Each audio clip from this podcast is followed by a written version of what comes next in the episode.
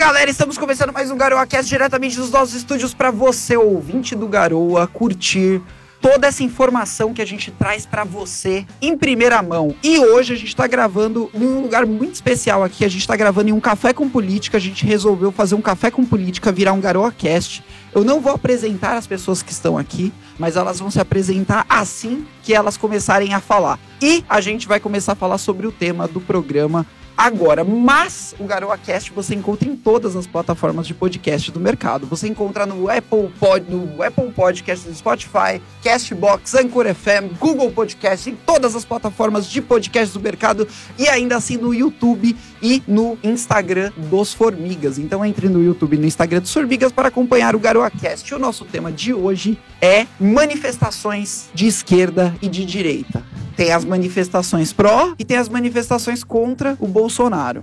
E a gente tem que falar sobre isso. E, gente, isso é uma coisa que está acontecendo direto. Vocês não acham que as manifestações ficaram muito banalizadas depois que começaram a fazer todo domingo na Paulista? Lucas Studart. Fala, meu querido. Bom estar aqui mais uma vez em São Paulo, dessa vez com menos frio. E eu acho que as manifestações elas têm ficado cada vez mais vazias, na minha opinião, do meu ponto de vista. Eu não tenho tesão em nenhuma manifestação, seja pró-Bolsonaro ou contra Bolsonaro. Porque eu não me coloco nem contra o Bolsonaro, aliás, me coloco, mas também nem pró-Bolsonaro. Não... Quem é contra Bolsonaro quer votar no Lula, quer votar na esquerda. Não... Raras são as pessoas que querem uma terceira via. Agora a gente está vendo alguns movimentos é, clamando por uma terceira via, querendo uma terceira via mas eu não acho que haja tempo suficiente para ela se materializar, né? Não sei o que vocês acham. Sim. E aí, quem quer dar opinião? O que, bom, você acha? Bom, pessoal, tudo bem? Meu nome é Pedro Azima, tô aqui no GaroaCast mais uma vez com vocês, não participo sempre, mas tô sempre aí. Bom, eu acho que as manifestações, elas sempre, elas, é, num processo de impeachment não devem ter ideologias, muito pelo contrário, deve ser o povo unido contra o governo é, que, mas elas que têm, tem problemas, né? tem ideologias, infelizmente agora, nesse domingo hoje, que é dia 24, tendo uma manifestação na Vida Paulista da esquerda, sendo que Muitas pessoas da manifestação falam que a manifestação é da esquerda, a rua é dos trabalhadores e não da direita. E as pessoas e falaram que a direita ia sair na porrada, é, que ia ser expulsa da manifestação. E isso, pela minha opinião, é inadmissível. Porque a manifestação contra um governo não deve ter ideologias e muito pelo contrário.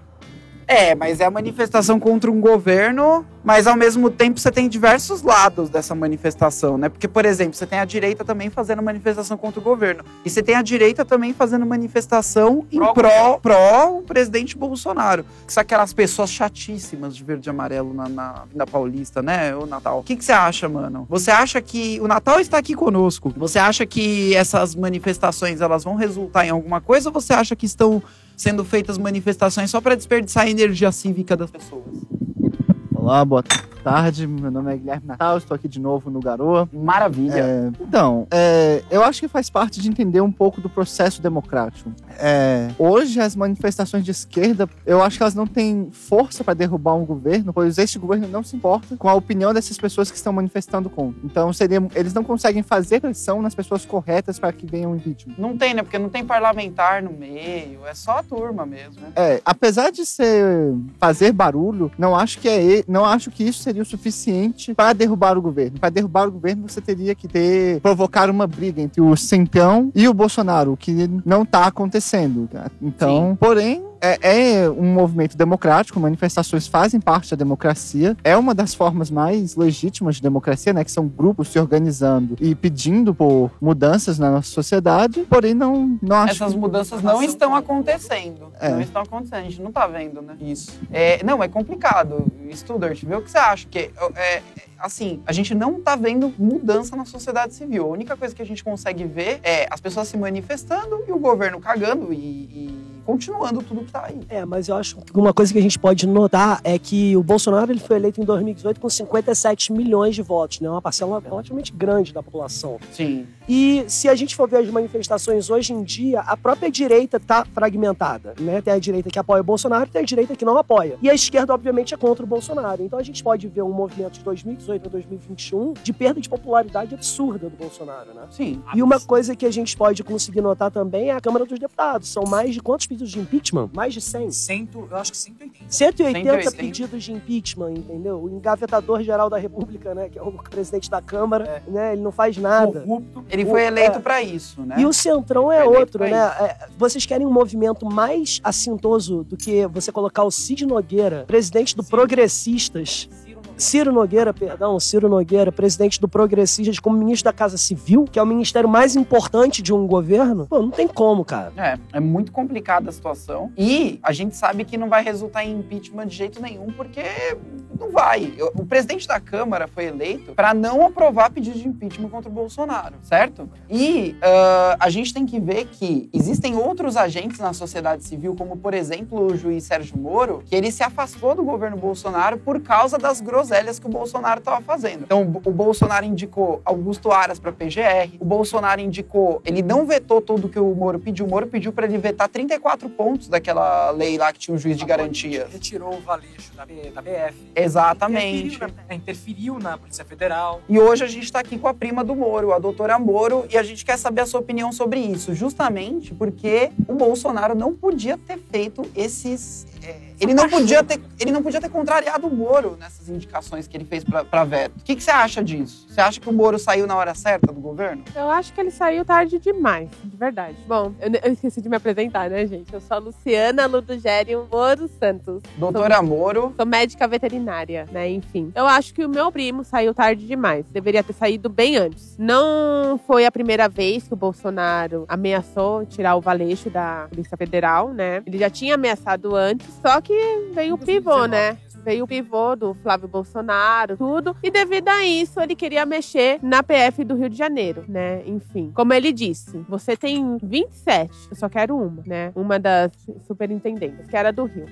Justamente que estava Ah, investigando o filho dele. Exatamente. Bom, referente ao Bolsonaro, assim, sobre o Ciro Nogueira, tudo, ele veio, ele veio, né, a público e falou que ele é o centrão, né? Enfim, acho que hoje em dia, assim, o bolsonarismo, né, quem é bolsonarista hoje em dia, ou é mau caráter, ou realmente é alienado, tipo, não tem cérebro, sabe? É Sim, massa esse de totalmente manobra. defende, Porque, né? assim, Sim. Gente, o Bolsonaro, ele é do centrão. Ele é, fi- ele é um político fisiológico. Ele tá aí na política há muito tempo, né? Ele Sim. veio do PP, do PTB, PF, Votava, PFL, com, enfim. votava junto com o pessoal do PFL virou Petrolão. Ele ele Exatamente. Saiu, saiu do PFL, porque o PFL justamente virou DEM. Sim, então eu acho isso. Sim, é, é Inclusive, bem. Ele foi expulso do PP. Não, não, Não ele foi? saiu, não, ele, ele saiu por escolha própria, e mas a gente tem que ver que o PP tem formado a maior base do governo atualmente, né, a nível federal. Uma coisa que é bom as pessoas saberem também é que os partidos a nível estadual, a nível estadual e municipal às vezes não concordam com as decisões da, da, da executiva nacional, mas mesmo assim eles continuam, entendeu,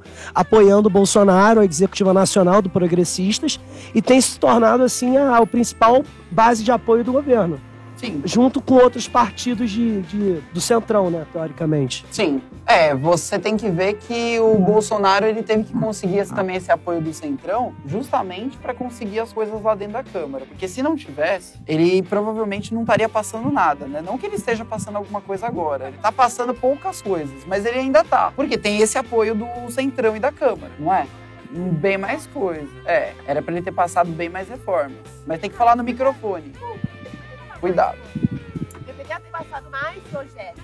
Algo que ele não passou. Então, assim, pra que você tem uma base, uma, uma super base, querendo ou não, né? E Pros você filhos não ir pra cadeia. não. Não suficiente. Tipo, ele não, não é o suficiente. Tipo, leis que seriam bom, boas para nós, né, brasileiros, humildes, né? Justo. Essas mesmas? essas mesmas leis que seriam boas para nós brasileiros, politicamente seria um tiro no pé, né? Então, hoje ele usa do dinheiro público para manter o apoio e se manter lá. Sem esse dinheiro, ele cometeria um suicídio político. Então, não existe a menor chance de ele aprovar o- o- a própria sentença de impeachment, porque se ele não tivesse esses ministérios e cargos e é, emendas parlamentares para distribuir, ele não teria esse apoio. Então, E tem essa questão que a gente sempre fala, né? Que as emendas, as, as emendas parlamentares viraram as emendas impositivas por causa do petrolão, né? Eles institucionalizaram isso. é, eles Isso é uma legalizaram forma a também, né? corrupção, né? É, eles legalizaram a corrupção. já que não era, já que estava dando cadeia, eles decidiram que agora pode ser feito, que tá tudo bem. Então, De acordo com a lei. É. queria perguntar, vocês acham que tá valendo a pena ir pra manifestação hoje em dia, seja pró ou contra? Então, na minha opinião, é, na minha opinião, o que acontece? Eu acho que você pode ir pra manifestação, só que você vai ter cenários ali, você vai ter, primeiro, muitas pessoas dispersas. Eu não sei como é que tava a manifestação hoje, a gente tá gravando um dia que tá tendo manifestação de esquerda na Paulista, então eu não sei se estava cheia, vazia, provavelmente estava cheia, mas é, eu acho que principalmente dentre a direita, você vai ter uma racha muito grande nas manifestações. Então, se você for numa manifestação contra o Bolsonaro da direita, você vai ver pouca gente. E se você for numa manifestação de apoio do Bolsonaro da direita, você também vai ver pouca gente. Você não vai ver uma multidão. Porque a direita tá bem rachada, né? tá bem dividida. Oi, eu sou Priscila Carneiro, sou diretora de redação dos Formigas. E nesse sentido que o Dainese está falando de se vale a pena ir nas manifestações, é, como farmacêutica, como profissional da saúde, eu queria lembrar desse lado também, né? Do momento histórico que a gente está vivendo, da crise sanitária, né? Da pandemia do coronavírus. A gente vê falas dos, dos dois lados, né? De quem é contra Bolsonaro, de quem é pró-Bolsonaro, alegando que, ah, mas vão de máscaras, vai ter distanciamento. E a gente sabe que não é assim. Na prática, isso não acontece.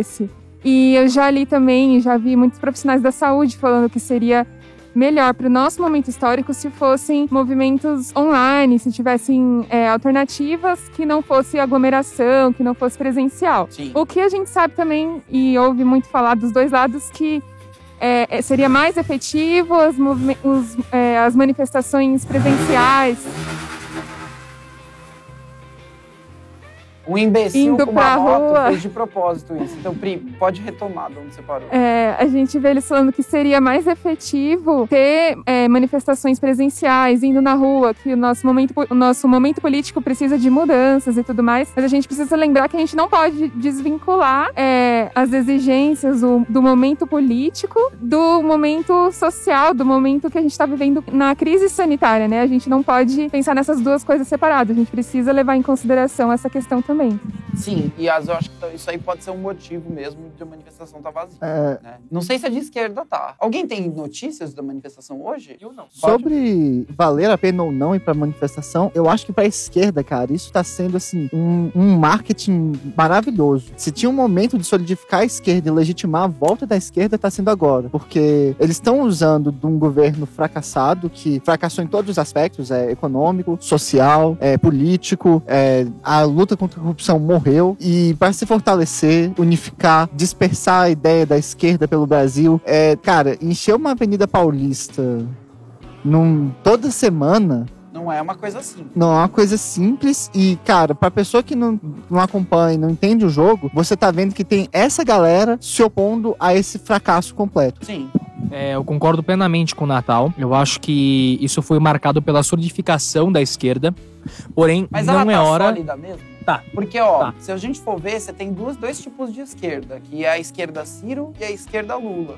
E eu não acho que elas se juntam. A esquerda, a assim. esquerda Ciro é, não é tão forte da Inês. Não? Não. Não, e ela vai ser.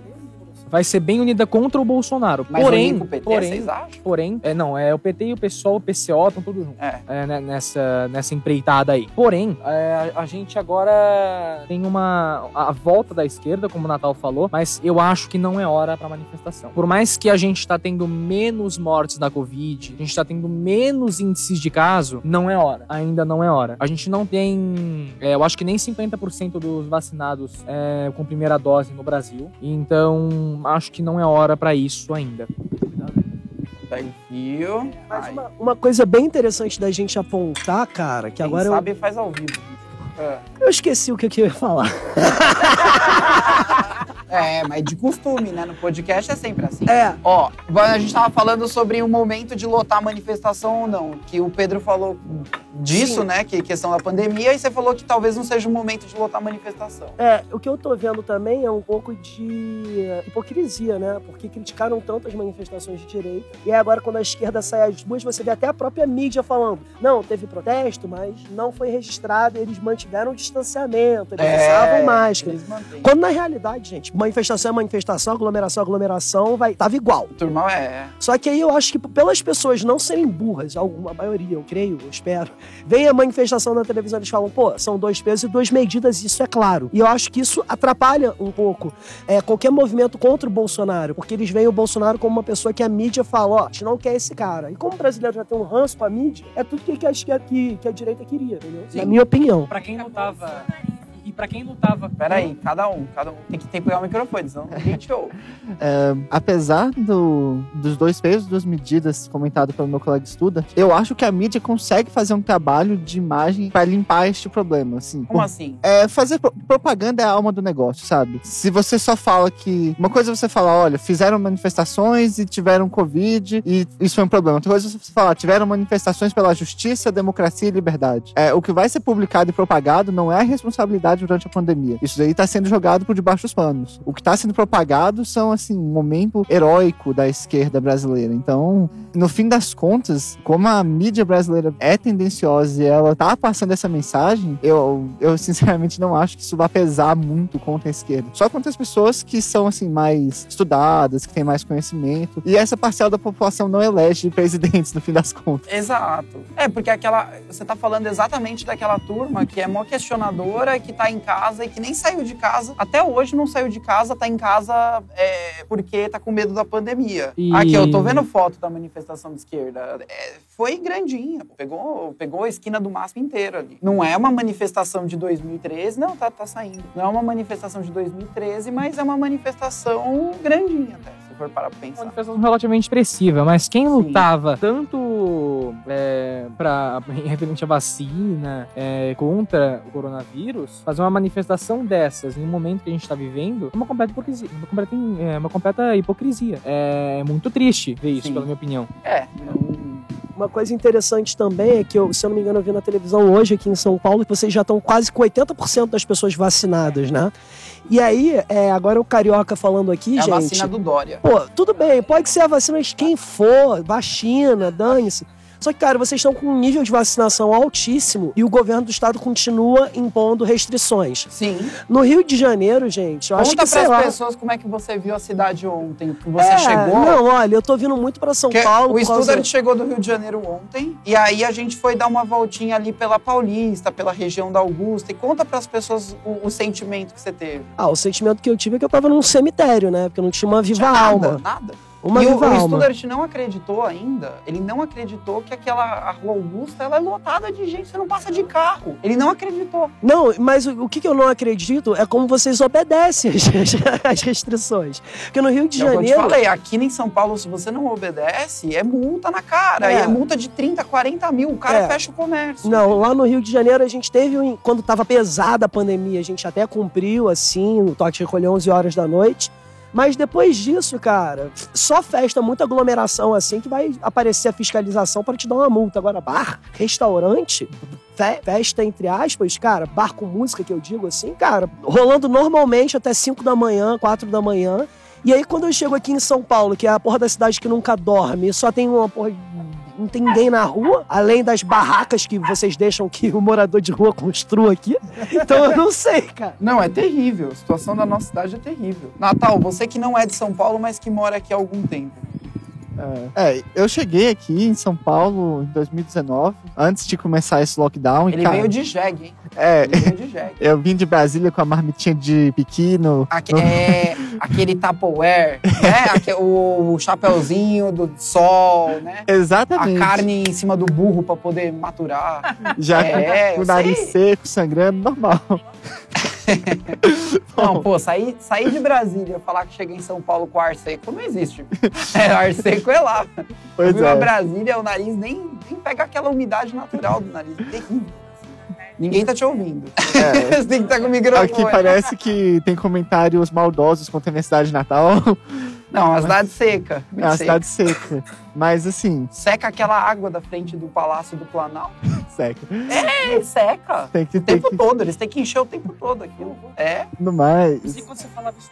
não é não. Eu morei na rua abaixo da rua Augusta quando eu cheguei aqui, né? Então eu via o movimento, eu saía de casa de noite. Lembra, não passava carro. Não passava, tem, era muito bar, Gente, muita na rua, balada. todo bar tinha uma fila que a- a- pegava a rua inteira de aglomeração. Então, assim, você, pra passar de carro ali, passava um carro só, numa faixa, e tava toda bloqueada por, pelas pessoas, e você tinha que revezar. Um descia e outro subia. Um descia. E agora só estão Não, até tendo as baladas clandestinas que o povo ainda vai. Você conhece alguma? Eu não achei. Ah, tem várias. Tô em busca. Você conhece?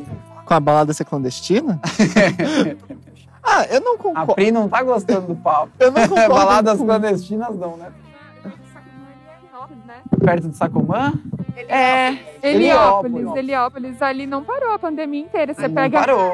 Eu voltando domingo de manhã do plantão que eu dei sábado à noite pra casa, o Sacomã tem, assim, no mínimo 400 pessoas, tudo dentro da estação. Mas aí são bairros passar. que eu vou falar uma coisa muito É feia. complicado. Mas aí são bairros que até parecem os cariocas, né? Parece. Não os cariocas de alta classe. assim, os cariocas mais carioca. carioca. É do Meyer. Do Meyer. Mas aí você vê, por exemplo, ah, respeita a pandemia, distanciamento social. Rodrigo Meyer. É, é simplesmente você. Vai. Algum paulistano que tá ouvindo a gente aqui, vai no, na Praça da Sé, no metrô Sé, às 6 horas da tarde, pra ver se você consegue entrar no, em um metrô de uma vez só. Não Ah, não, consegue. essa aglomeração é triste. permitida. É triste. É permitida. Essa aglomeração Você é permitida. Você, é, você, vê, você vê a gente. da luz. Você vê, vê as A da pessoas. é. Você vê as pessoas imontoadas, quase uma em cima do outro. É triste. É triste a situação lá. Eu não sei se o Studart já pegou isso aí, horário de pico na Sé. Ó, nunca, nunca peguei horário de pico na Sé, mas já peguei horário de pico no Rio de Janeiro. E aqui vocês têm uma bela de uma malha metroviária, né? Temos. É, no Rio de Janeiro, não. No Rio de Janeiro você tem duas linhas. Não, pra honra e glória do Senhor Jesus. Eu falei alguma merda? meu, metrô, essa cidade sem metrô, a gente tava fudido. Entendeu? Pô, a malha metrô... A malha metroviária de vocês é uma porra de um, de um Não, quebra aqui sem pa- metrô. cabeça do, de- gigante. No Rio de Janeiro é duas linhas, assim, uma pra frente e uma pra trás. Que não levam a lugar nenhum. Que não levam a basicamente Nada lugar, a lugar nenhum. nenhum. Vai Não do Meyer sentido. até o meio do Meyer. Quem vai no metrô do Rio de Janeiro fala, mas como isso aqui foi. Quem, quem foi o engenheiro que fez isso? Era carioca, com fui eu, certeza é, era com carioca. Porque, porque assim, ó, pra É começar. que foi superfaturado. Pra começar, É a gente tem, ó, linha 1, linha 2 e linha 4. A linha 3 eles pularam. Esqueceram. Não existe linha 3, que seria a linha Não, que o quê? existe, só que não saiu ainda por causa do superfaturamento. E não, a linha 3 seria a linha que levaria da Zona Sul pra Zona Norte, da Zona Norte pra Zona Sul. Só que quem mora na Zona Sul não quer que a galera da Zona Norte chegue onde ele mora. Por isso que eles fizeram a linha 1, que pega ali reto. A Não. linha 2, que é a linha verde, né? Que pega até a barra, o início da Barra da Tijuca, porque depois do início da Barra da Tijuca o resto também não gosta muito. Você já ouviu falar do churrascão da gente diferenciado? Que não, não, o metrô lá não chega a ser desse jeito que nem o- a foto que o Pedro acabou de me mostrar, porque isso tá mostrou parecendo. uma foto da estação Mas da Luz agora, isso tá da parecendo, isso tá parecendo, isso tá parecendo Tá a Tijuca em dia de jogo do Flamengo. Fica mais ou menos assim. Não, mas pera lá, pera Não, lá. mas- Lá não teve o churrascão da gente diferenciado, teve? Churrascão, como assim? É, eu vou explicar pra vocês. É o seguinte, há muitos anos atrás, eles queriam construir uma linha de metrô que chegava nos Jardins. E a turma dos Jardins não gosta de gente diferenciada. E aí eles falaram, a gente não queria essas pessoas mais diferenciadas aqui no nosso bairro. Então a gente não quer que construa o metrô. E a prefeitura meio que foda-se, foi lá O que, que construir o você metrô. quer dizer com diferenciadas? Então, aí ninguém sacou. Daí a turma fez um evento no Facebook falando churrascão da gente diferenciada. Eles foram no meio das ruas das mansões ali no, no Jardins e fizeram um churrascão de rua com todo mundo lá. Eles falaram, agora essa turma vai ter que aturar a gente. E foram lá, fizeram, a prefeitura construiu o metrô. Agora tem bastante gente diferenciada lá. Eu sou um dos, né, diferenciado. Não, mas a coisa mais É. engraçada aqui, cara, é que Quem você ganha não precisa. menos de... Não Mas, sei, mas me corrija se eu estiver por errado, cara. Me, me corrija se eu estiver errado. Você não precisa ser rico pra morar nos jardins, porque você pode construir uma barraca num canteiro. É, é, isso E morar é Fernanda em, Haddad. onde você, onde você mora? Onde você mora? Fernanda eu moro Haddad. nos jardins, naquela barraca ali no canteiro. Fernando Haddad é o prefeito que a Tati gosta. Sabe- Fala do Haddad, tá? Passa o microfone pra ela que ela tá quietinha, não falou nada até agora. Ninguém tá te ouvindo. Eu, sou- eu sou um morador ali da- do bairro da Liberdade, ali com a Sé. É. E eu, eu digo pra vocês, o Haddad não triplicou o número de residências no local.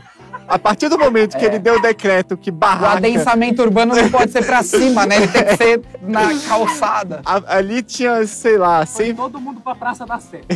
a Praça da Sé ali, gente, virou a nova Vila do Chaves, né? Terrível. e- Não, não, mas... Não, é, ele foi eu levei ele de carro ali na região da, do. A Praça da Sé mesmo, que tem a Catedral da Sé e tal. E ele olhou aquilo e ele falou: Meu Deus, a Cracolândia de vocês é terrível. Eu falei, mas não é a Cracolândia. Essa é só uma praça. A Cracolândia é outro lugar. A Cracolândia, Studart. Pro Studart ter uma ideia, é, a Estação da Luz. Pra Você tem uma ideia, a Cracolândia, mano, é uma rua gigante do centro de São Paulo que tem assim. Sabe a Zumbilândia? É tipo isso, só que assim, tem os policiais com, com escudo e eles ficam tacando bomba o tempo todo. E é conflito o tempo todo. É uma faixa de São É, e aí depois, e aí depois chegam os paulistanos, paulistas, eu não sei como vocês gostam de ser chamados, se é paulista ou paulistano, Eu paulistano. e ficam. Paulistano. Ok. Eu nasci na cidade de Só São Paulo. então, então eu vou falar. Então, Quem os nasceu no paulistas. estado...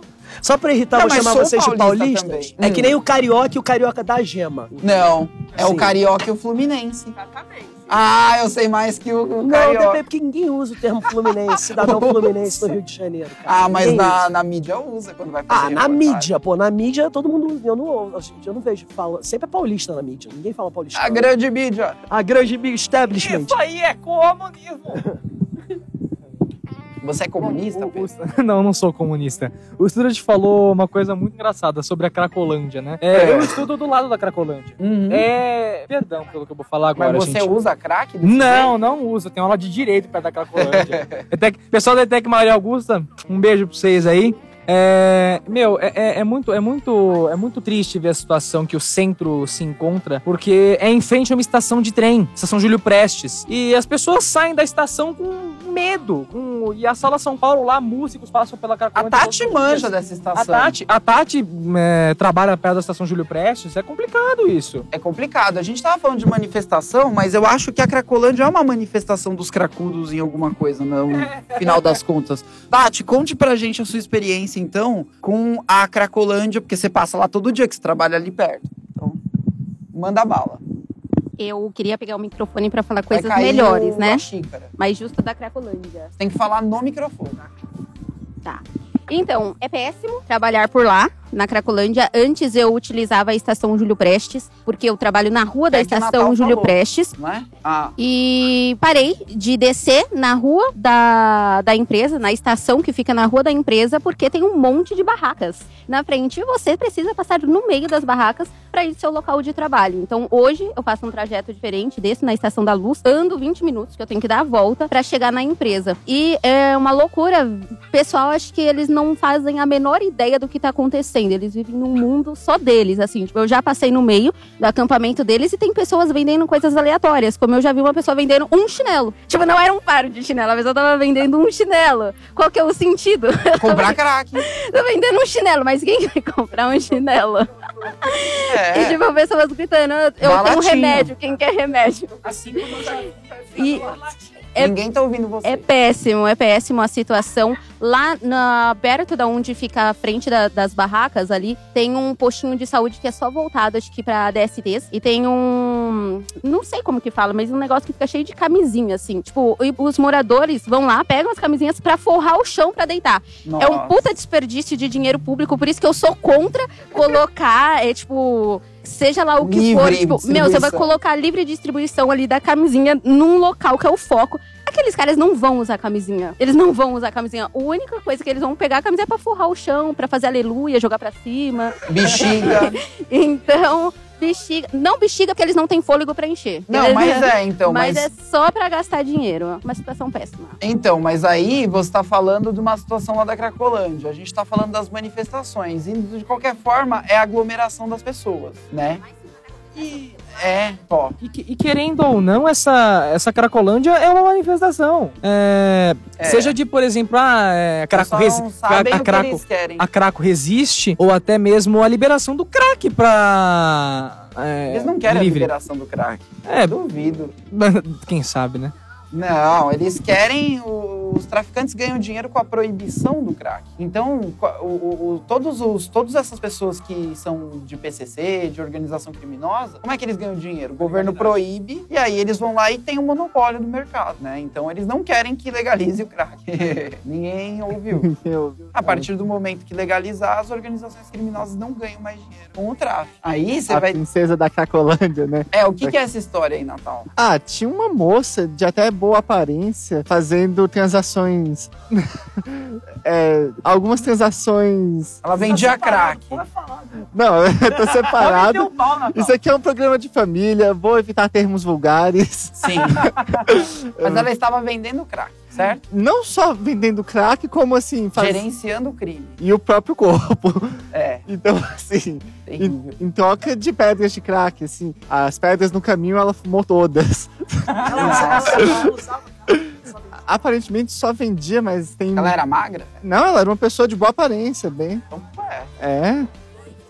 Enfim, mas, mas isso aí, então, essas pessoas só existem porque o governo permite esse tipo de coisa lá na região. Porque assim, gente, vocês têm que ver que se você for em alguma favela aqui de São Paulo, qualquer favela, é proibido vender crack dentro da favela. Se o traficante pegar, ele mata a pessoa. Então, assim, na favela não vende. O único lugar que os traficantes vendem crack, essa daqui é a moça em questão, Jesus. E tá presa? Tá preso. É, meio tadinha. Tem que tirar da cadeia. Ó,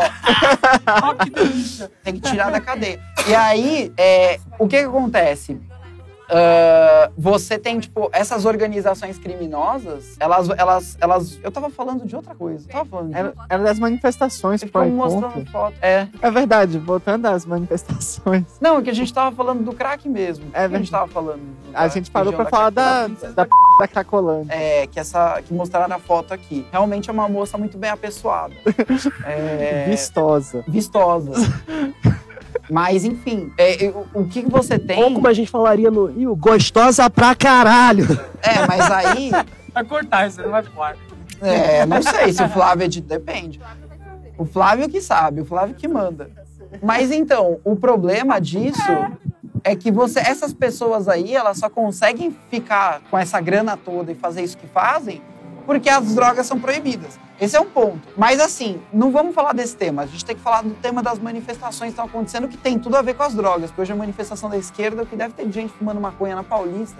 Não Deve é ser uma coisa brincadeira. impressionante. Hoje deve estar um maconhódromo paulista. É verdade. Maconhódromo. Assim, a esquerda é profissional também em fazer manifestação a favor das drogas, né? É incrível como eles manifestam contra. Eles pegaram a pauta pra eles, né? É, na verdade, eu acho que isso é uma coisa que a esquerda faz de forma muito inteligente, que é abraçar É pautas. roubar pautas, é. Porque uma coisa que, É. uma coisa que a direita. Se apropriou, é. A direita es- esquece de vários grupos da sociedade quando ignora pautas como as pautas LGBT e as pautas sociais, que a esquerda de ambientais também, que a esquerda se apropria de forma muito inteligente. Por mais que eles não tragam boas soluções, Eles conseguem fingir, pelo menos aparentar que te representam. E isso é uma movimentação interessante que qualquer pessoa que tem interesse por política deveria aprender que você precisa abraçar causas e simpatizar com as pessoas para conseguir o seu eleitor. Sim. E aí, ah, a esquerda é muito boa, que nem você disse, a esquerda é muito boa em fazer isso, porque eles se apropriam de pautas que não tem nada a ver com a esquerda. Por exemplo, questão de público LGBT. Todos os ditadores esquerdistas na história mataram um monte de pessoas do público LGBT. E a esquerda, mesmo assim, é. Tse-tung. E a esquerda, mesmo assim, se apropriou disso e fala que é esquerdista e defende o LGBT, que é Então, mentira. Aí, ó, eu queria perguntar pra Que é vocês. mentira. qual é a diferença que vocês veem entre a esquerda de hoje e a esquerda de antigamente? A esquerda, a esquerda dos livros que a gente tá vendo, que a gente leu, que a gente estudou. Eu, tenho- eu considero até o Hitler. Eu acho que esquerda. Eu considero. A es- Vai lá. eu acho que a esquerda de hoje, ela, ela se reformou para não ser tão, ela não quer aparentar que é radical, porque diferente dos ditadores clássicos da esquerda, que eram bem explícitos em limpar a sociedade do mal capitalista, essa nova esquerda, ela não quer ter o controle total, quer dizer, ela quer ter o controle total, mas ela não quer passar essa imagem de autoritário. Eles querem passar uma imagem de liberdade, porém com controle. Uma coisa assim, olha, Eles querem passar aquele, aquele liberal social dos Estados Unidos, né? isso, um progressismo. Biden. É. Isso. Você, você tem o direito às suas liberdades individuais, mas o grande protetor da sociedade é o governo. Nós Então. É, você acha que a esquerda do brasileira é parecida com o Partido Democrata Americano? Aí depende de qual esquerda você está falando. Se você está falando da velha esquerda ou da nova esquerda. É, eu acho que eles se diferenciam da, do Partido Social, Partido Democrata americano. O O- PSOL é um Bernie Sanders. É, o PSOL seria a ala radical do Partido Democrata. É. Hoje, quem está mais próximo do Partido Democrata americano seria o PT e esses partidos que estão mais à centro-esquerda. Eu acho, cara, eu acho isso bem interessante da gente comentar, entendeu? Porque é, quando a pessoa pensa em esquerda, ela pensa em comunismo. Quando ela pensa em comunismo, ela pensa aquela coisa: o Estado detém todos os meios de produção. Uhum. Mas se a gente for levar em conta o Partido Democrata Americano, que seria tipo uma. Tá pegando, tem uma ala lá que é mais left, né? Que seria a ala mais radical, que seria do Bernie Sanders, da Ocasio Cortez, etc. Eles são assim. um- eles não deixam de ser capitalistas. Nenhum deles prega ali. Ah, o fim das empresas privadas, não sei o quê. Mas Bernie Sanders, não? o Bernie Sanders, eu acho que pouco, cara, porque é impossível você negar que os Estados Unidos ele não, ele, ele foi construído a partir de uma mentalidade de empreendedorismo, e de capitalismo, De Então é muito liberdade. e de liberdade. Mas então é muito permite- difícil. Mas isso permite os Estados Unidos ter, por exemplo, é, partidos de todos os tipos, incluindo o Partido Nazista, que existe nos Estados Unidos. Você entrar, tem site, você pode se inscrever, tudo. E tem recomendo. Não, é, não, tem de tudo lá nos Estados Unidos. E aí você abre loucuras para essas esquerdas de devaneio aí. São esquerdas muito doidas. Tipo Mas- um PCO ou o PSTU. da Por vida. incrível que pareça, essa esquerda mais radical tem crescido. Não é, a- apesar de tudo, hoje eu vejo como futuro da esquerda o PS o PSOL, não o PTU. É Ah. O PT abandonou as pautas, né? É, o PT virou um, tá virando Centrão. um centro mesmo. Já virou, faz É, tempo. né? É mais assim, você vê o O PT eleitorado não do tem pauta. O eleitorado do PT não é mais aquele eleitorado do cara de classe baixa. Não, o eleitorado deles hoje geralmente é bem educado. É, Não é mais aquela esquerda povão. não, não. Sindicalista, grupos organizados. A esquerda petista hoje é muito mais parecida com partidos do centrão do que partidos de causas operárias. Por, o que é o que o, o PSOL que tem sido a nova, assim, a nova onda da esquerda, sabe? O PSOL comunica com a juventude hoje muito mais do que o PT. Sim. O PSOL tem essa característica mesmo. A juventude, você não vê PT, gente de juventude indo pra PT. Você vê gente de juventude indo pra PSOL, pra umas alas de esquerda, é PCdoB. PCdoB ainda acho que é um pouco fraquinho até. Mas tem, tem. O PDT vai muito, muito. É, eu acho que o PDT ele tem se tornado assim o partido. Eu acho que, por exemplo, sabe uma pessoa que na minha opinião representa o que é essa nova esquerda? Tabata Amaral. A Concordo. Tabata Amaral, pra mim, é a maior exemplificação da New Left. E ela é uma política bacana. Ela é uma política bacana. Ah, não, a, a, a Tabata Amaral, ela é uma política bacana porque ela tem pautas, ela não vai com os outros. Então, por exemplo, a reforma da Previdência, ela avaliou e falou, não, realmente, meu, isso aqui tem que ser feito, senão fodeu tudo. E aí ela foi lá e votou junto com o pessoal que votou na reforma da Previdência. E ela, ela foi expulsa do partido, que é o, o PDT, o partido de Ciro Gomes. E agora ela tá sem partido, ela tá um pouco isolada lá na Câmara, só que ela tá indo em busca de apoio para as pautas dela. Pelo menos isso é o que mostra aquela entrevista que ela fez recentemente pro Spotnix, junto com o Kim Kataguiri. É, e é interessante você ver um político de esquerda ainda atrás das suas pautas. Porra, isso é, é- isso é o que a gente busca no Brasil para todos os políticos. E não tem. É ela e o Kim e mais uns dois, três do novo ali. É, tem, tem essa coisa, né, do, Poit, é. do também devido à forma em qual os partidos são montados, é muito difícil a pessoa ser independente no Brasil, porque é muito fácil você ser expulso do partido e é muito difícil você ficar num partido que você vai contra. Então, Sim. uma vez sem partido você não se candidata, e é muito difícil fundar um partido. Muito E- difícil. Você precisa de não sei quantas milhões de assinaturas pelo Brasil. Um negócio terrível.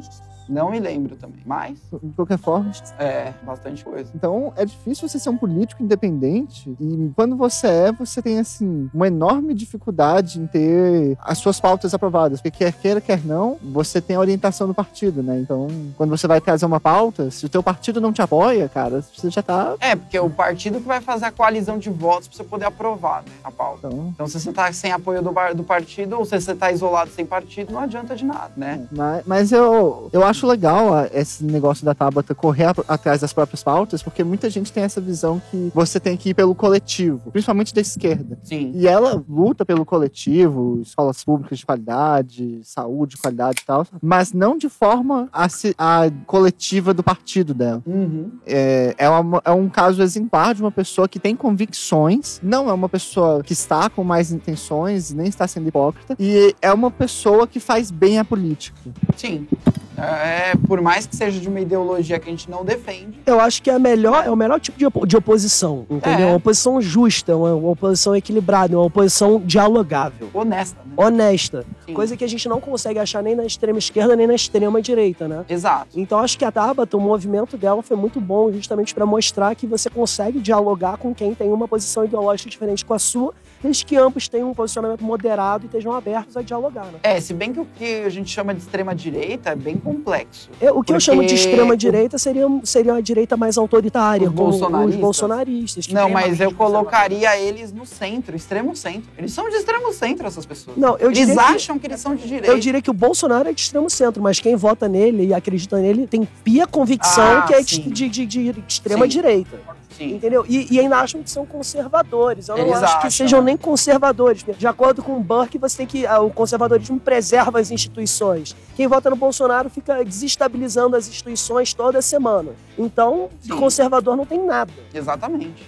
E aí você tem que ver também que as ideologias do Brasil elas estão uma bagunça. Porque o cara que fala que é conservador não é conservador. E o conservadorismo de verdade é outra coisa. Aí você tem o cara que fala que é socialista. O cara que fala que é socialista hoje, Guilherme Boulos, Ciro Gomes, você vai ver a entrevista dos caras tá defendendo livre mercado no rádio. Por quê? Porque dá voto. Então, assim, o Brasil é uma esquizofrenia de. de... Temos um Ideologia. liberal no Ministério da Economia que só aprova regras anti, é, leis antiliberais, é aumento de imposto, É, terrível. é CPMF, quer dizer, não conseguiu aprovar. E ele ainda fala, fiquem tranquilos que a gente vai colocar imposto na... Nos lucros e Nos dividendos. lucros e dividendos, mas não vai mudar nada. É, tá tudo certo. 20% é pouco. É, Na- pô. numa das maiores cargas tributárias do planeta. O Brasil, É. o Natal, ele acabou. O brasileiro, Natal, isso é uma coisa muito legal pra gente tratar com você. O brasileiro, ele acabou de criar uma conta no broker de uma corretora que ele descobriu que ele consegue comprar ação agora. E aí ele vai comprar ação que tem dividendos. Porque ele ouviu dizer que se ele juntar muitas dessas, ele vai ganhar uma graninha por mês. E aí agora vem o governo e tchau, 20%. Cara, isso vai ferrar bonito com o mercado de ações. Isso é interessante, porque. Mas isso vai ferrar mais o cara que já investe em ação ou o cara que acabou de entrar? Cara, como sempre, você sempre prejudica o mais fraco, né? Porque o cara que já tá lá, beleza, ele ia tirar 2, 3 milhões em dividendos, agora ele vai tirar 1 milhão e meio, 2, beleza. Sim. Agora o cara que. Porque muita gente, cara, faz aposentadoria com ações, sabe? Você tira 7, 8 mil de dividendos e aposenta. E isso aí vai pesar muito na- nesse cara. Sim. Porque às vezes você não. Por exemplo, você pega. Eu tenho colegas que são de classe média e trabalhadores é, normais aí, eles investem assim. Ah, compram 2 mil em ações da Magalu, compram, não compram montantes enormes. Às vezes o cara compra ali uma ação, é, 10 ações de 30 reais. Uhum. Então, pra esse cara aí que recebe às vezes menos de mil de dividendos, cara, 20% pesa muito. Pesa pra caramba. E sem contar que, assim, quando, quando você diminui o lucro das ações, o mercado acionário vai ter uma porrada forte, vai ter muito menos gente querendo comprar ação. Sim. O investimento externo no Brasil também, né? Ah, não. Diminui. Tudo. Quando você fala Tudo, pro cara né? que vai pegar 20%, gente, 20% ac- em cima Mas isso já foi aprovado, sancionado? Não, não foi aprovado e eu Isso acho é só uma proposta, né? foi só uma proposta, mas assim, uma proposta de um liberal, né? Aham. Então, então Não, é, então, mas daí, ah, isso aí é uma proposta é, que, assim, a gente tem que trabalhar na, junto com a sociedade civil para não deixar passar isso aí, entendeu? É, a gente tem aí dois conflitos de interesses. O governo que está falido e precisa arrecadar mais, e a população que está estrangulada e não aguenta pagar mais.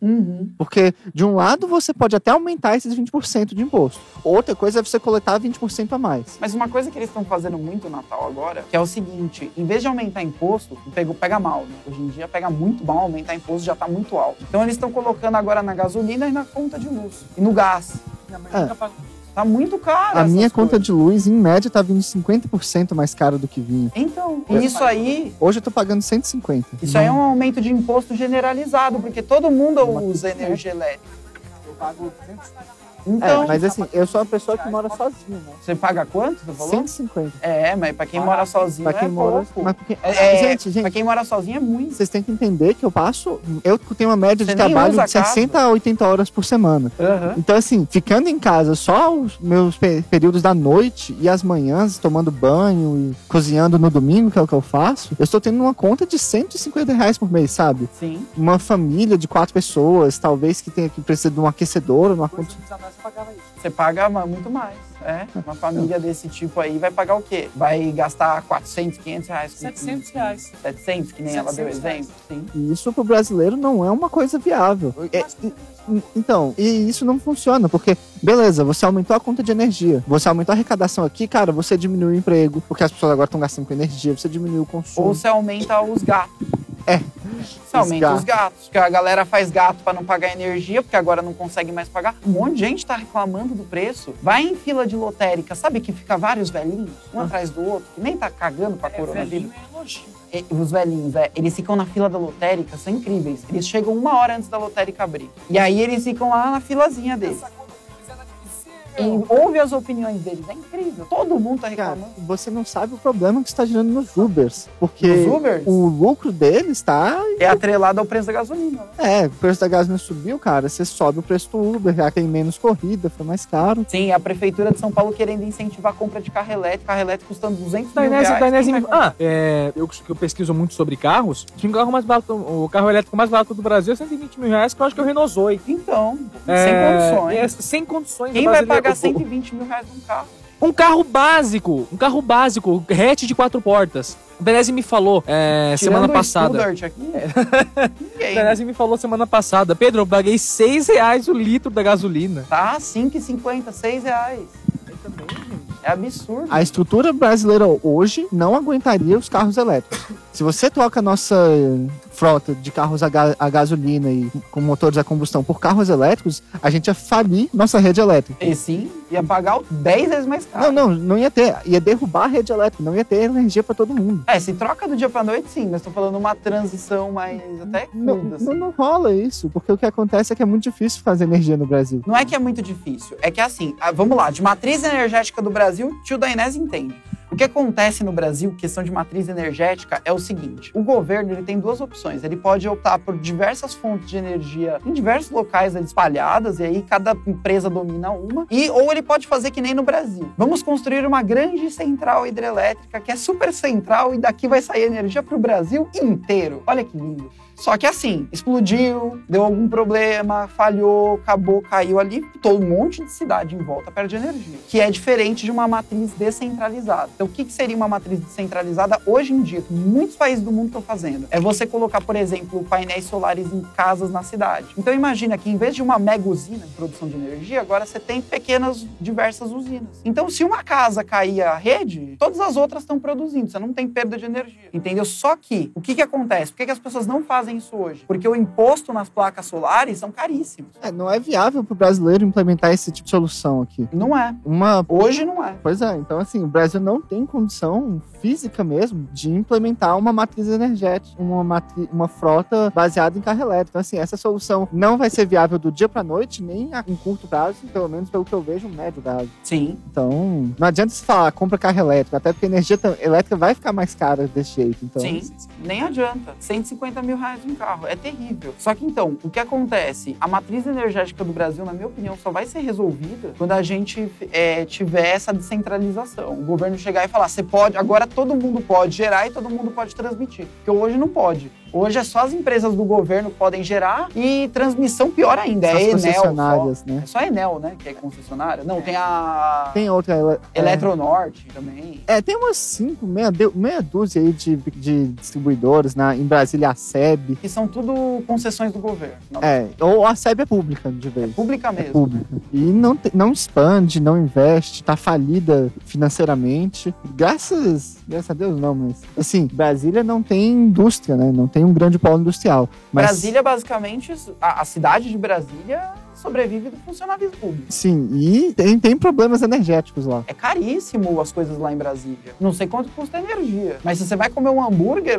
40, 50 conto um hambúrguer, em Brasília, é lógico, só tem funcionário que ganha 20 mil por mês. É isso lá. que dá, é isso Você que dá quando você tenta criar uma cidade planificada, né, cara? Exato, é planejado. Quando você quer forçar uma, uma, uma galera aí pra um, um certo local. E aí É. o que, que acontece é Brasília. Por exemplo, eu vou dar um exemplo pra você. Pega, por exemplo, Rio de Janeiro ou São Paulo. Você vê os bairros com arquiteturas que vão mudando, tal, não sei o quê. Agora, você vai pra Brasília, Brasília é padrãozão. Eu tenho medo. Me dá calafrios aquela cidade. Porque é tudo padrãozinho. Eu falo, meu Deus do céu, que foi o alienígena que construiu isso. É terrível. Não, era, É terrível, era, é era, era, era um alienígena chamado Niemeyer. É, tem outro chamado Juscelino Kubitschek. É, o Que é- Juscelino, Ainda estamos pagando Brasília? Ainda estamos pagando, pagando Brasília? provavelmente, É, né? provavelmente estamos pagando e vamos continuar pagando Brasília. Mas é por aquele que tapete digo. que tem no Salão Verde é É, maravilhoso. por isso que eu digo. Será que custou caro? Capital era muito melhor quando era no Rio de Janeiro, gente. Capital do Brasil era muito melhor quando era no Rio de Janeiro. Então. Apesar de eu gostar do Kubitschek, entendeu? Não porque meu bisavô foi ministro dele, mas eu achei que ele era. eu, achei, eu, achei, eu achei que ele foi um bom presidente dentre tudo que a gente teve desde o início da República até hoje em dia. Jesus. A gente consegue botar, eu boto ele, FHC ali como os dois mais razoáveis, o Prudente de Moraes também, que o pessoal Collor, gosta de não? brincar. Não, não é. Pode ser o Itamar também. O Collor, o Collor não? Eu não coloquei, não, nem fudendo. Mas o Collor foi só uma Fiat Elba que ele roubou. Só uma Fiat Elba. Fiat Elba, pô, vale quanto hoje? Nada, fala. Nada. Acho que já saiu. Vai- acho que vale uns cinco bananos, né, cara? Eu não sei, mas eu sei que na época, o Fiat Fiat Elba, na época, é, era- também era um carro zoado. Mas o que acontece é que é o seguinte, a gente teve a Dilma roubando uma grana pra poder ser impeachmentada. Fez, ela fez um bagulho gigante. O Collor não. Ele sofreu impeachment por causa de um carrinho. Eu comprei uma Fiat Elba por 20 reais ontem. Sério? Não. 20 reais? Não, tá louco. 20 reais você ganha uma Fiat Elba mais um pastel de queijo. É, é difícil falar da qualidade dos nossos presidentes, porque a qualidade deles é tão baixa que às vezes o pessoal considera o Collor um ser humano razoável, porque os outros são tão. Tão extremos e tão fora da realidade que o Collor, que é uma pessoa de péssimo caráter, cometeu a maior atrocidade financeira da história brasileira, não parece um ser tão radical. É, exato, não parece. Eu vou, eu vou começar em. Pode falar, pode falar. Não, a única coisa que eu ia falar é que é, na história brasileira realmente é difícil você botar bons presidentes, né? Agora, o que, que você considera um bom presidente? Por exemplo, o Prudente Um de que Moraes. O Prudente de Moraes, que todo mundo, quase ninguém lembra do Prudente de Moraes, foi o primeiro presidente civil da história do Brasil. Ele teve alguns probleminhas ali, é, porque ele tentou fazer uma reforma urba- urbana no Rio de Janeiro, que acabou desapropriando muitas pessoas e levando a galera mais para o subúrbio carioca. É, o Oswaldo Cruz, que era o ministro da saúde dele, tentou botar a vacina obrigatória, né? Não sei se era Rodrigues Alves ou se era. Oswaldo Prudente de Cruz, não era? Não, Oswaldo Cruz era o ministro, mas Ah, eu tô tá. dizendo que o presidente na época, não sei se era Rodrigues Alves ou Prudente de Moraes. Sim. E aquele, aquela história lá do Morro da Providência? Porque o Morro da Providência no Rio, pelo que eu ouvi falar, o que, que acontece? É, os políticos falaram que iam dar uma providência para. O Rio de Janeiro começou a se adensar e aí algumas pessoas mais pobres subiram num morro. Aí, eu acho que isso aí, inclusive, foi na época de Dom Pedro II, né, se eu não me engano. Aí ele chegou e falou assim: olha só, tem gente lá, a gente tem que dar uma providência pra isso aí, hein? Aí olharam e falaram: não, realmente, é providência. E aí passaram-se os anos, mudou de monarquia pra república, e passou muitos anos, ninguém fez porra nenhuma, e colocaram o nome no morro do morro da providência, que tem, teria que tomar uma providência. Mas até hoje parece É. que não foi, né? Não. A história do- do- do- das favelas no Brasil é bem interessante, né, cara? Por quê? Porque as pessoas sem dinheiro, elas moravam no centro durante o Brasil Império. Só que com a proclamação da República, a- o governo brasileiro queria transformar o, o Rio de Janeiro numa capital europeia, Uhum. entendeu? Basicamente. Então foi quando teve, por exemplo, a construção da Avenida Rio Branco, que eles fizeram aquela, tipo, um bulevar lindo, todo mundo arrumando, saindo bem arrumado pra passear, pra tomar nos cafés da Avenida Rio Branco. E aí os preços do aluguel lá, nesses lugares, dispararam e as pessoas humildes tiveram que ir para as periferias, né? Sim. Para os extremos. E Os isso preços, acabou é. gerando a, a demografia, a, demogra- a demografia é, carioca, né? É, mas é, os preços dispararam justamente por causa do, da do governo querendo reduzir o adensamento urbano. É sempre essa desculpa, a redução do adensamento urbano. É o que minha mãe fala quando ela, quando ela começou a trabalhar, né? Hum. É muito engraçado, porque os- o, a zona leste de São Paulo ia até o Tatuapé. Sim. Não existia Itaquera, não existia Carrão, Mas Ma- é- Vila Matilde, não existia. É, era Tatuapé, Vila Formosa, Moca, Anália Franco, e aí pra frente era Mato. Par- Parque Dom... Era brejo, Brejo. né? Era brejo. É, existia o Belém, o Be... começo do Belém. E aí quem pegou uma bússola e falou, vamos pra direção leste, Não que sei. aqui que é lugar. Ah, esse... Maluf. Corinthians Uma- e Itaquera. o Malu- Sério? O Maluf, ele construiu a Coab pros policiais militares, que era uma... Era um... Começou a Coab no edifício Martinelli. O Maluf é Existe- bom? Era bom? Não responder essa pergunta. É. Mas vamos seguir aqui. Existe um setor da Coab ainda no edifício Martinelli da Prefeitura de São Paulo. Sério, que terrível. É, e, e são prédios muito bem feitos que hospedaram policiais militares. Começou com, com policiais militares. Ah, era, era alojamento. Era, é, Alojamento. era praticamente um alojamento. Para militares E tem, que ser pe- e tem pessoas e tem pessoas ainda que não receberam os apartamentos e se inscreveram em 83, 85 não receberam apartamento ainda. Nossa, não, é Brasil, nível Brasil. Mas, entretanto, porém, a gente tá chegando ao fim do nosso programa GaroaCast misturado com café com política. Mas eu vou passar para todo mundo fazer suas considerações finais. Mas antes, o GaroaCast pode ser encontrado em todas as plataformas de podcast do mercado. Apple Podcasts, Google Podcasts, Spotify, Castbox, Anchor FM, todas as plataformas que você, todas as plataformas do mercado de podcast, o GaroaCast pode ser encontrado. E também as pessoas têm que entrar no YouTube dos Formigas e no Instagram dos Formigas para poder acompanhar que a gente solta alguns episódios, cortes, esse tipo de coisa por lá, que é muito importante. Quem quiser também conhecer o site e o nosso apoia-se para ajudar essa equipe maravilhosa que traz o programa para todos nós, todos vocês que estão nos ouvindo, queridos ouvintes, apoia.c barra os formigas ou o nosso site www.formigaeducacional.com.br Pedro Azima, suas considerações finais. Bom, falando nesse clima de manifestação, não é hora para manifestação agora. Eu acho que a gente deve demorar, acho que a gente deve esperar um pouquinho mais é, a vacinação, é, pelo menos a primeira dose, a gente conseguir se proteger contra esse vírus é, verossímil que devasta a nossa população hoje no, no país. Hum, Então, não é hora para manifestação agora. E se você quiser fazer parte dos Formigas para um debate mais amplo, preencha nosso formulário bit.ly barra seja maravilha. Agora eu vou Priscila- passar para Priscila Carneiro, diretora de redação dos Formigas. Priscila Carneiro, suas considerações finais. É, eu queria falar que a gente tem sim que correr atrás das reivindicações e das mudanças que a gente quer ver em São Paulo e no Brasil, mas a gente precisa pensar com responsabilidade no momento que a gente está vivendo. É, como o Pedro falou, a vacinação está avançando, mas ainda não é suficiente, então a gente precisa considerar essa questão também. O que, que você achou de transformar o café com política num GaroaCast? Foi bem interessante, É foi um formato bem né? legal. Vou fazer mais. Natal, Guilherme Natal, nosso querido economista libertário que imposto é roubo, suas considerações finais maravilhosas. Então, minhas considerações Você vai sobre pagar uma cerveja pra mim hoje? talvez até um uísque. Ah, olha, eu vou cobrar esse uísque. Eu gosto de tomar uísque, mas não tenho dinheiro. Continua. vai. Então, sobre as manifestações, eu acho que elas vão continuar, porque também existe uma luta por legitimidade dos dois lados. A direita quer mostrar a legitimidade dela com manifestações muitas vezes até financiadas, e a esquerda quer se legitimar para a próxima eleição. Então, apesar disso ser danoso do ponto de vista de saúde para nossa sociedade, eu acho que o interesse político e social atual do nosso momento vai se sobrepor sobre as preocupações de saúde. Maravilha. E, eh, doutora, doutora Moro, suas considerações finais, a nossa querida prima do juiz Sérgio Moro e também pré-candidata a deputada estadual pelo estado de São Paulo. Bom, vamos lá, gente. Ainda também vou na opinião do, do Pedro, que não é hora da gente ficar fazendo manifestação, aglomeração, porque. Eu posso já falar que você é pré-candidata? Ah, acho que Que não, não. né? Não. Ah, é verdade. Ela não é não, tá, gente?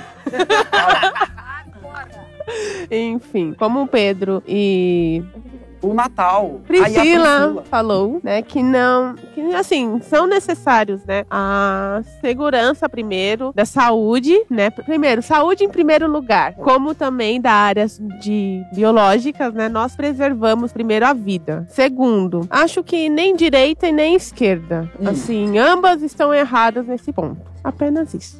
Certo, doutora Moro, senhoras e senhores. E agora com vocês, Tati Lopes, que vai fazer as suas considerações finais pra gente. Tati, você parou de pegar o metrô lá na região da Cracolândia, vai ficar mais tranquilo agora? Como é que funciona essa história? Não é metrô, é trem. Suas E sim, não pego mais, porque tava me dando crise de ansiedade todos os dias, esperando chegar na próxima estação e pensar que eu ia passar no meio de um monte de morador de rua fumando crack. E o que, que você achou do Café com crianças. Política Vira Garoacast? Muito interessante, apesar dos sons externos às vezes atrapalhar, mas é um formato mais harmônico do que fazer Nesse via microfone não Skype. atrapalha, não. E referente às manifestações, eu acho que já perdeu a essência natural de você manifestar ou protestar contra algo, já virou bagunça, já virou festa. Então acho que não faz mais sentido, independente do que você está defendendo ou não. Perfeito. E agora o nosso querido carioca, que não está no Rio de Janeiro, está em São Paulo, Lucas Studart.